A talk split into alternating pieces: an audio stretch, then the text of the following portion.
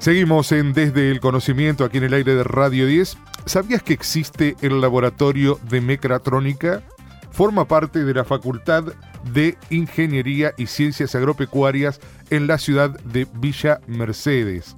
Se creó hace 24 años y se dedica a enseñar e investigar sobre robótica y automatización. Vamos a hablar al respecto con el ingeniero Daniel Morán, decano de la Facultad de Ingeniería y Ciencias Agropecuarias de la Universidad Nacional de San Luis.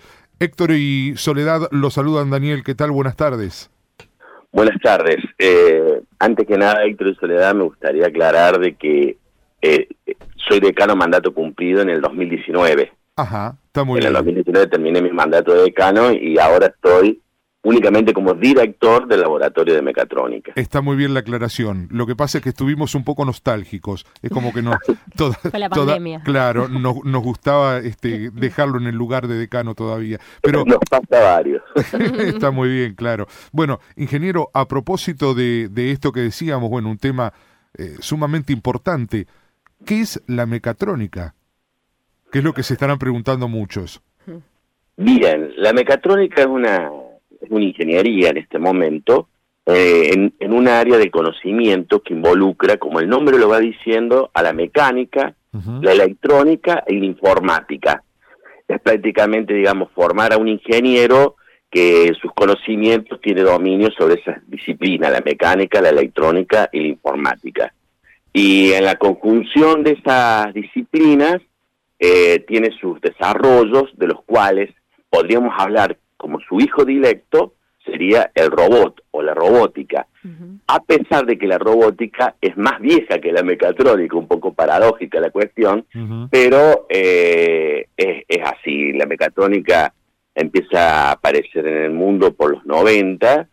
En el año 96 recuerdo que estaba en Alemania y se recibía el primer ingeniero mecatrónico en ese momento, eh, ahí en Alemania, y bueno, y ha, ha irrumpido fuertemente en estos últimos tiempos por la conjunción de esas disciplinas que hacen muy interesante la, formación de ingenieros de esta categoría, ¿no? de estos conocimientos.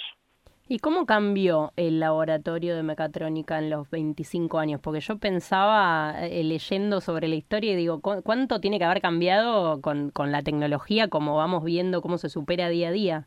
Se notó mucho el cambio en las investigaciones, en los materiales, los recursos.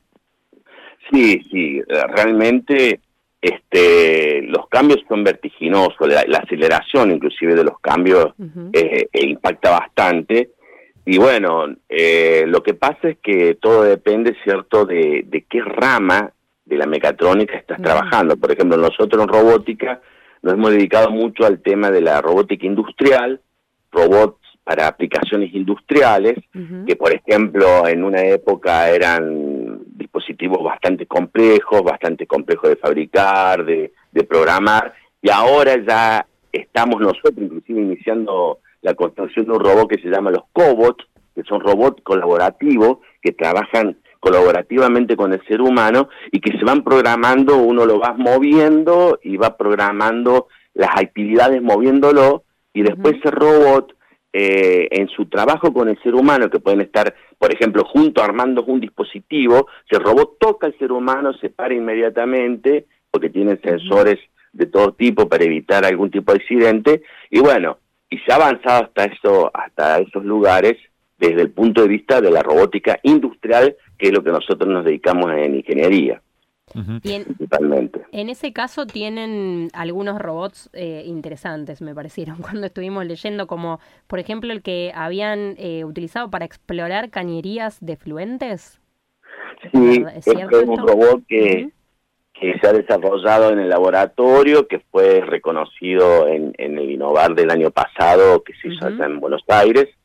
Eh, es un robot que puede explorar fluentes y va con una cámara mostrando qué es lo que está encontrando, porque es para detectar fallas, principalmente roturas, para que después no haya que romper cuadras enteras, sino detectar específicamente dónde están las roturas o las fallas, o qué tipo de fallas hay, y va mandando, mandando una imagen de lo que va viendo y la distancia en la que se encuentra de donde él ingresó a la cañería.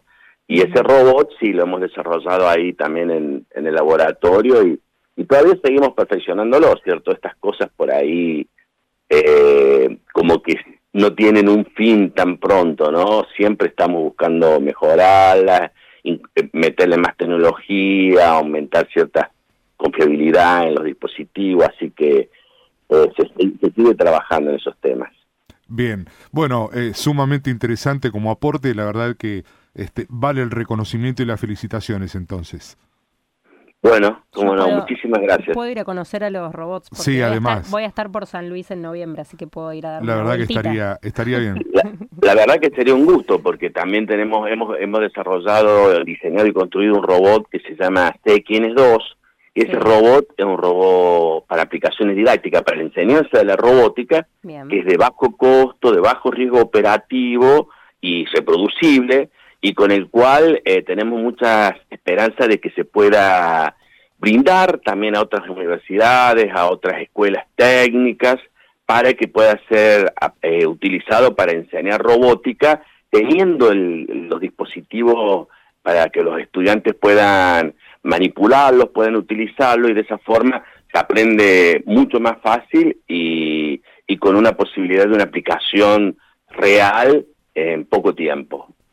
Así que ese también es un desarrollo que, que estamos terminando y, vamos a comenzar ya con el cobot que les comenté hace un momento. Una maravilla, realmente. El ingeniero Daniel Morán es decano mandato cumplido de la Facultad de Ingeniería y Ciencias Agropecuarias de la Universidad Nacional de San Luis, hoy con cargo de director. Estuvo con nosotros aquí en Desde el Conocimiento. Gracias, un gran abrazo. Igualmente, muchísimas gracias Héctor y Sole. Muchas gracias. Quédate. Ya seguimos con Desde el Conocimiento en Radio 10.